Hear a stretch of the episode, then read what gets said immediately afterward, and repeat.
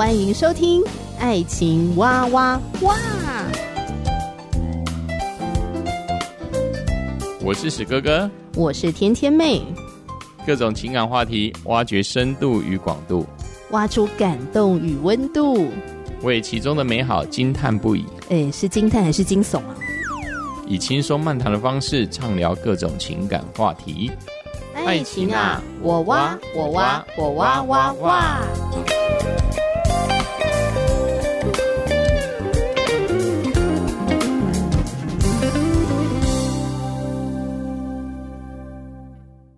我是天天妹，非常开心在节目当中和你相会了。今天的你过得好吗？今天呢，再次的邀请你跟我一起来读这本书，我心动了。然后呢，从单身到交往到订婚、结婚的蒙福原则。那么这本书的作者是班恩史都华，感谢台湾学员传道会授权给我在节目当中来分享。在这个世界充斥着扭曲的性观念，却对怎么样正确的来建立亲密关系一知半解的时候，需要一位领航员来引导，陪伴着我们横渡爱情的海洋，并且知道如何选择对的旅伴。大多数的年轻人呢，一生都将走过单身、交往、订婚、结婚的这个历程。那么，在这本书当中，就会探讨各个时期该追寻的永恒意义以及行动的原则。好，那么我们今天很快的哦就要来分享第一步。第一步，让优先成为优先。建立正确的伴侣关系之前，我们得先建立正确的神人关系。作者先用一个简单的小故事啊，当做一个引言。有一个女孩子去加勒比海玩潜水，那买了一个比较没有保障的行程，一个小时的速成班，那你就可以游向大海去潜水了。那出发前跟一个中年男子配成了一组，潜水的过程中，他们就是彼此的伙伴了，各自有各自的功能，各自也都有潜水的面罩跟氧气筒。只要开着氧气筒，空气就是流通的。他们可以彼此扶持，然后一起欣赏海中的美景。那万一出了什么状况，还可以彼此的照顾。潜水的时候呢，哎，这个中年男子的装备突然出问题了。哎，他他发现氧气怎么不再流通，就慌了，你知道。呃，其实啊，他们在一小时的速成班哦，他们是有学紧急应变措施的，要先用手势来沟通，那分享氧气，冷静下来哈，游上水面，然后再回到船上，好，这是一个理想状态。但现实呢，却不是这样。这个中年男子一发现，哈，怎么氧气不再流通了，自己没办法呼吸了，就把一切都抛诸脑后了。他就火速的抓住这个女孩子的肩膀呢，就猛摇。那这个女生想说：“诶，你在干嘛？”哎，我们刚刚学的紧急应变指示不是这样啊！好，他就想要安抚对方，结果那个男的呢就扯掉了他嘴里的呼吸器，他们就开始拼死拼活的。为什么？因为要抢夺资源。当资源不足的时候呢，就会发生抢夺嘛。这个男的拼命的想要吸到空气，哈，就把那个对方的呼吸器呢就抢过来吸。而且还把这个女生的头往下压，简直是把她当成什么？当成那个逃生阶梯。然后这个女的呢，也不甘示弱，也奋力的跟他扭打，想要把呼吸器抢回来吸一口。就在最后生死关头啊，这个男的就抓住那女生，全速的游向海面。哎呀，他忘记做减压停留了。所以，当他们两个人回到水面上，虽然都活下来，可是都患了减压症，俗称潜水夫病。那什么叫做潜水夫病呢？病患会有头晕啊、虚弱、呕吐，下半身或者身体半边会麻痹，然后头痛或者抽筋、昏迷，好，呼吸困难、咳血、低血压、心律不整，呃，有很多这些蛮可怕的症状啦。啊，他们虽然活下来了，可是却罹患了潜水夫病。当然，他们也不可能再一起去游泳，也没有办法做朋友了。那这个小故事呢，适用于生命中的一切。如果我们有维系生命的事物，就能够供应给他人生命。可是只要资源不足，人就会去抢夺，甚至想要从别人的身上夺取资源。当我们离开了维系生命的事物，离开了我们的氧气筒，就会想要从别人的身上来吸取生机，会想利用别人来证明自己的感受才是对的。然后就立刻从给予者变成了妄求者，这是毒性关系的根源，也是很多的人走偏了的原因。我们向别人求只有上帝能满足的事物时，对方根本不可能供给给我们；而当他们有这样需求的时候，我们也不可能无条件的来爱他们，因为我们把他们当成了供应者了。作者班恩提到，在大学的时候，他很渴望交女朋友。他还记得啊，曾经听过一个基督徒的讲员说，丈夫所求所想是要为妻子舍己。还提到了耶稣基督是怎么为自己的心腹，也就是教会舍己的。班恩坐在台下听到了，觉得哇，这好英勇啊！我也想要当这样的英雄。讲员接着说：“性不是利用某个人满足自己的需求，所以妻子在亲密的闺房之乐中所需要的，也许完全不是二十几岁的小伙子所想象的。尤其如果他是看色情片长大的，就更加不是了。”班恩听到这里，才发现他好像只顾自己，总是想象性就是要满足自己。一直从自私和自我满足的角度来看待性，他渐渐的发觉，过去幻想的性里头好像没有什么爱的成分。从此，他开始觉察了自己对爱情、婚姻的众多遐想中，总是脱离不了他该怎么样让妻子或者其他人觉得“哇，我真棒”，或者至少认为我很英勇、我很体贴，然后很敬佩我。说到底，焦点都是自己。他说啊，那一次他呃一边哭一边回想，发现自私贯穿了他对爱情各个方面的想象。然后光想到要跟一个女性建立关系，哇，自己真的是需要深呼吸。他发现他会期待这个女孩子能够让他感觉自己很独特。那当然，妻子呢是该让夫有这种啊，感觉到自己是独特的哈这样的感觉。可是，如果是向某一位女性求只有上帝能够给予的爱和接纳，那么不管对方再好，都没有办法满足这样的需求。因此呢，我们在建立正确的伴侣关系前，就得先跟上帝来建立神人的关系。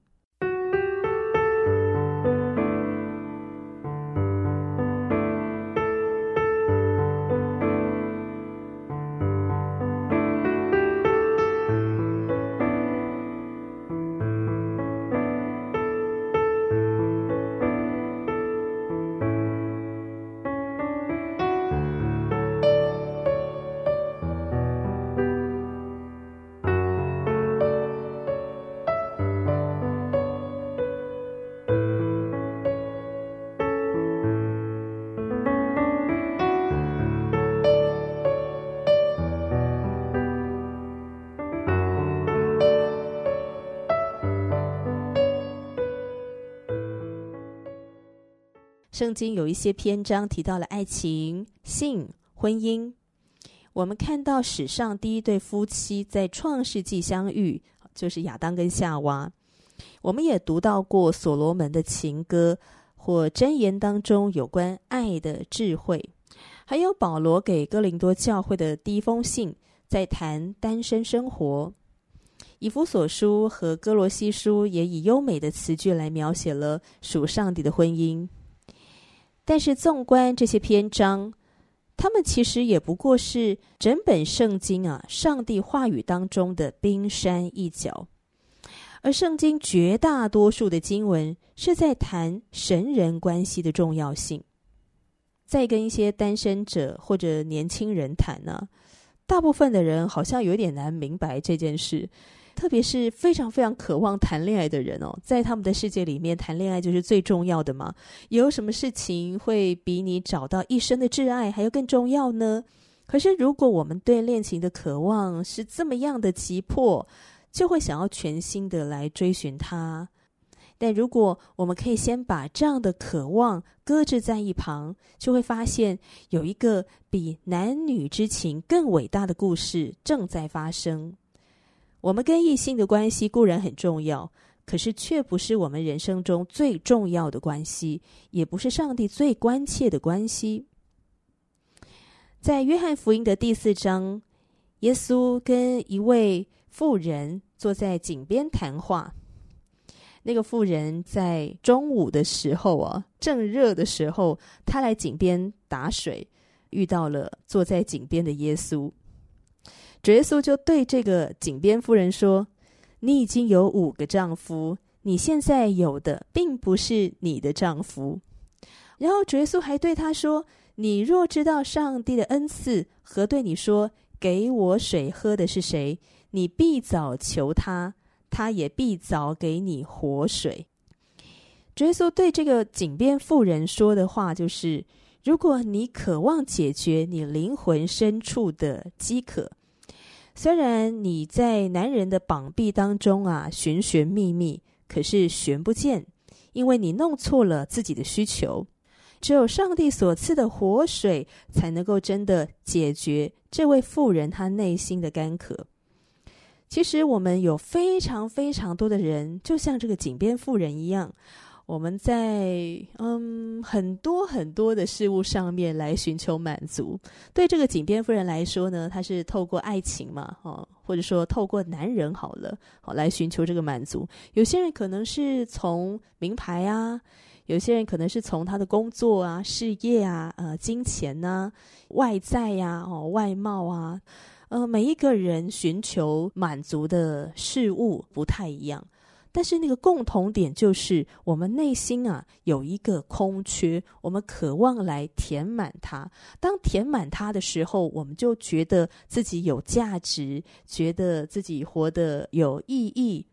耶稣说：“你若知道上帝的恩赐和对你说‘给我水喝’的是谁，你必早求他，他也必早。”给了你活水哦，原来要有这个永恒的满足，是要来到主耶稣的面前。主啊，求你给我活水，来满足我内心的饥渴。在我们结婚前呢，先认识这位创造我们的神，因为唯有持续的与他同行、与他同在，我们才会有力量，可以成为彼此的帮助、彼此的祝福。因为如果我们要供应给别人，就得先连结于生命的源头，否则一个人是干枯的，他要如何供给别人呢？好，那就不是在枯井里面来求水吗？好，两个人都会很痛苦。在圣经的约翰一书四章七节说：“亲爱的弟兄啊，我们应当彼此相爱。”约翰接着告诉读者，为什么要关爱他人？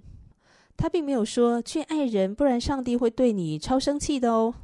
他也没有讲你要去爱人哦，因为这样你才会得到丰盛的财富。啊，他也没有这样说。那么约翰是怎么鼓励读者的呢？他没有说人会得到什么，而是人为什么应当这样做。好，他说：“好，这个记录是在约翰一书四章七到八节。亲爱的弟兄啊，我们应当彼此相爱，因为爱是从上帝来的。凡有爱心的，都是由上帝而生，并且认识上帝；没有爱心的，就不认识上帝，因为上帝就是爱。因为爱是从上帝而来，流向我们的。”如果我们认识上帝，就自然而然的会让上帝的爱流淌出来，流向你，也流向其他的人。我们如果知道自己是亲爱的，呵呵，是被上帝所爱的，就比较容易爱别人了，因为我们有汲取不尽的爱的泉源，就比较容易付出爱了。所以，我们想要去爱人吗？啊，谈恋爱要学习的是去爱人，哦，是吧？当然也要学习被爱啊。哦，可是，在爱情的哦发展过程当中，那么我们要学会的就是付出。我们渴望爱人吗？我们愿意去分享，好，去给予吗？不管是给予我们的家人、朋友，或者是任何可能的交往的对象，还有最终结婚的对象，如果这个答案是肯定的，那我们一定需要一个生命的源头，我们要跟他连结。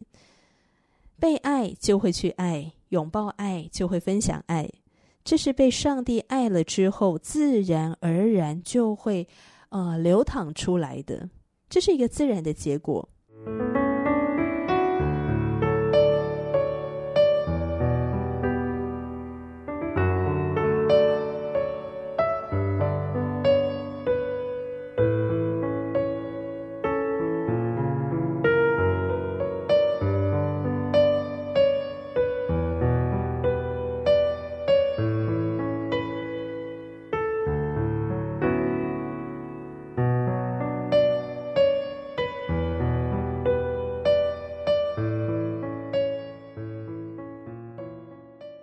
有些人问：“那我要怎么样感受到上帝的爱呢？我想要感觉被爱，怎么样才能感受到呢？”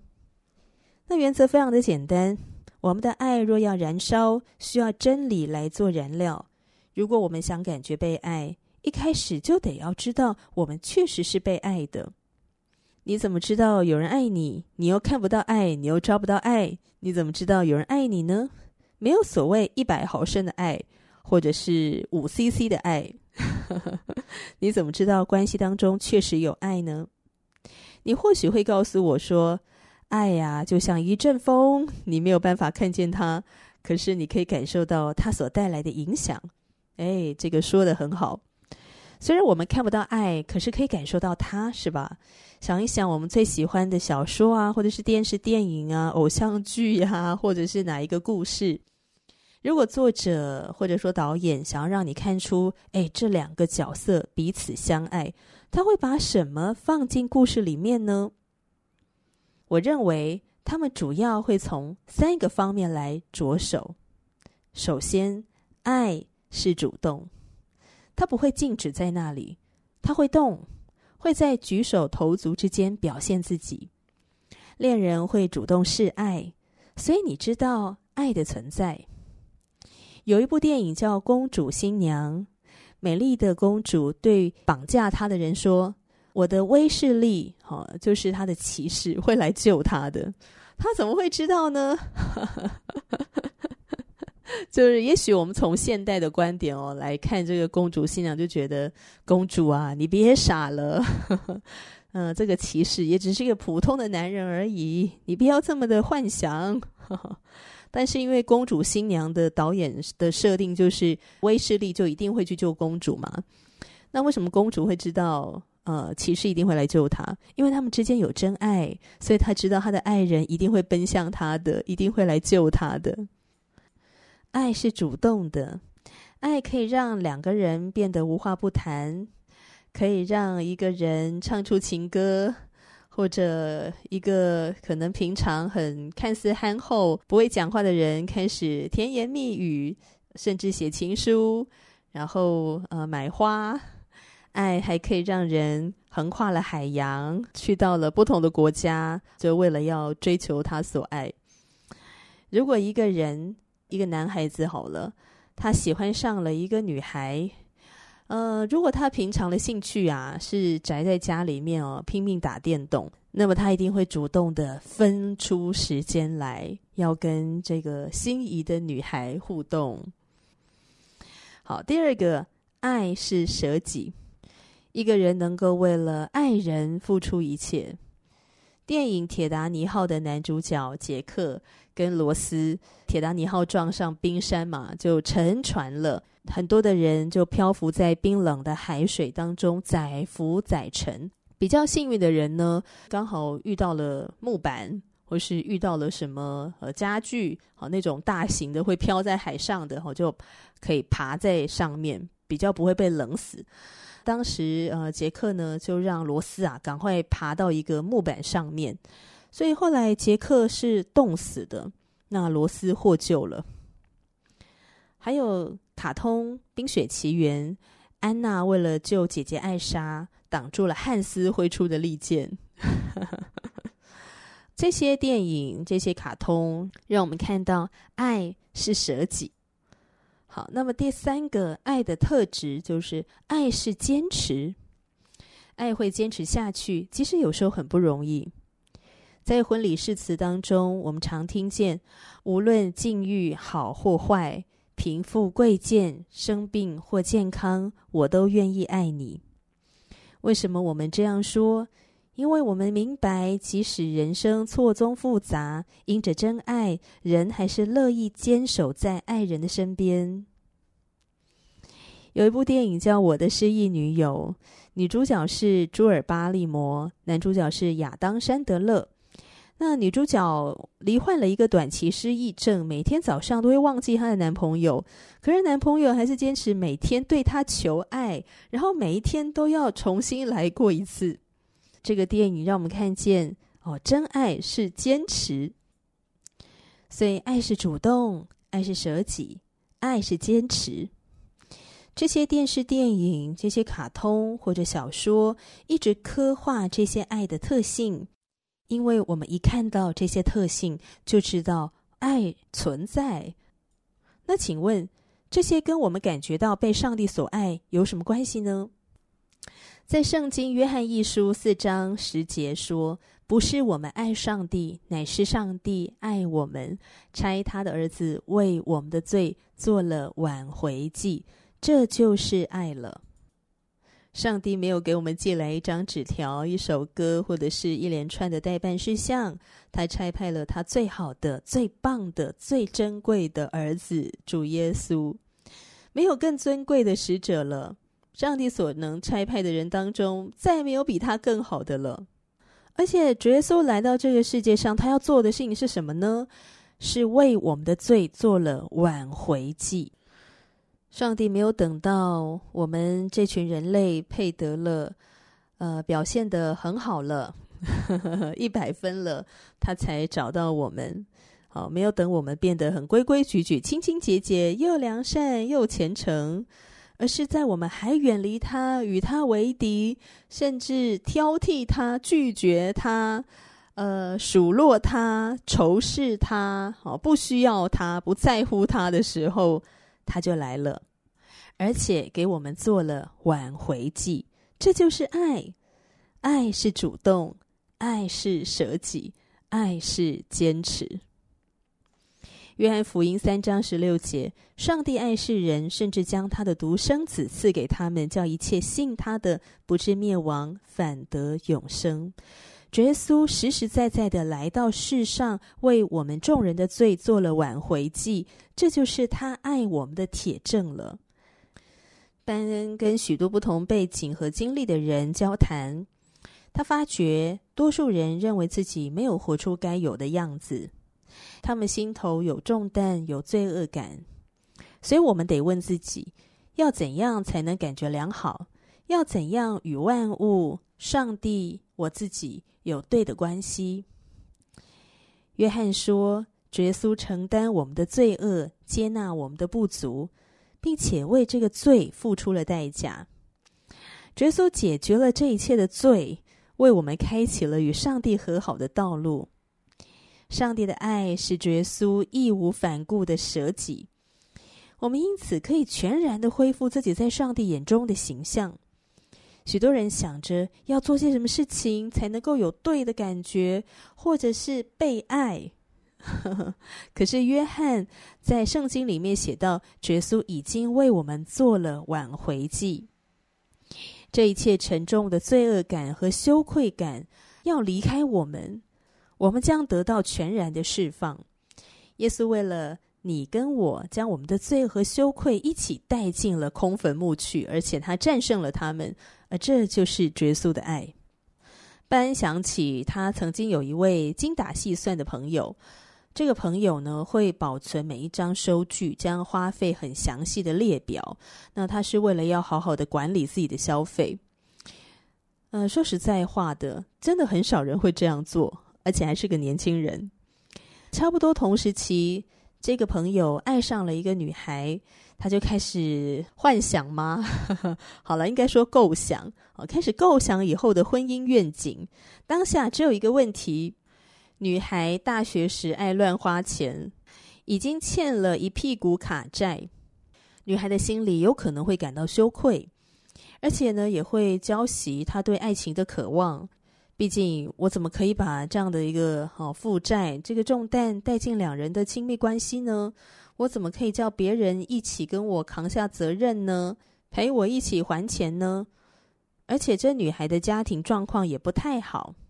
那种不好是怎样哦？她有一个形容词，得在婚礼上顾一个保全的那种不好。那所以要跟她交往，那你就得好好的考虑考虑。这个男孩子就开始权衡了，跟这个女生结婚的话，可能会破坏我的信用评分，而且呢，我也可能呃得花好几年陪着这个女生一起还债，而且搞不好呢，余生啊都要排解对方复杂的家务事。可是他实在是心系着这个女人，我在想说，这个到底真的是爱吗？喜欢吗？还是一种迷恋哦？但总而言之呢，后来这个男孩啊，就做了这样的决定。嗯，我想要跟这个女生在一起，就算我得付上很大的代价，我也欣然接受。他也没有对这个女孩碎碎念，也没有跟她提这些事情。那当然，他们两个就有啊、谈恋爱哦。那后来也论及婚嫁，就在结婚当天呢，站在圣餐桌前，他就满脸挂着笑容，因为他为了要跟这个爱人在一起，他乐意付出代价。他认为爱就是舍己。那当然，这是这个男孩的选择。我觉得，如果今天他决定是，嗯，这个女孩不太合适，他没有要追求这个女生啊，那那两个人的关系呢，就此也分道扬镳。我觉得这个也说得过去啊，这也是一个很正常的一个结果嘛。嗯，因为毕竟人家负债，家庭背景又这么的复杂，那也只是证明说，这个男孩对女孩的爱不够。被现实的状况给打败。那上帝的爱一定是超越人类的。我们如何知道上帝爱我们？就是耶稣基督离开了天上，舍弃了尊荣，道成肉身，来到了人世间，过着贫穷的生活，而且取了一个奴仆的形象。